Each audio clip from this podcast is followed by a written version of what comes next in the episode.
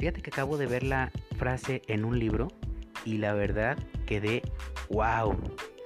Decía algo así como, ¿qué es la confianza?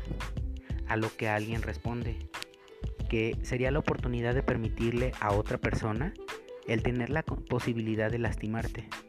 Pero ¿por qué esto habría de ser así? Permitirle a alguien que te lastime. A lo que de alguna manera responde que sería porque estarías completamente seguro de que esta otra persona no lo haría.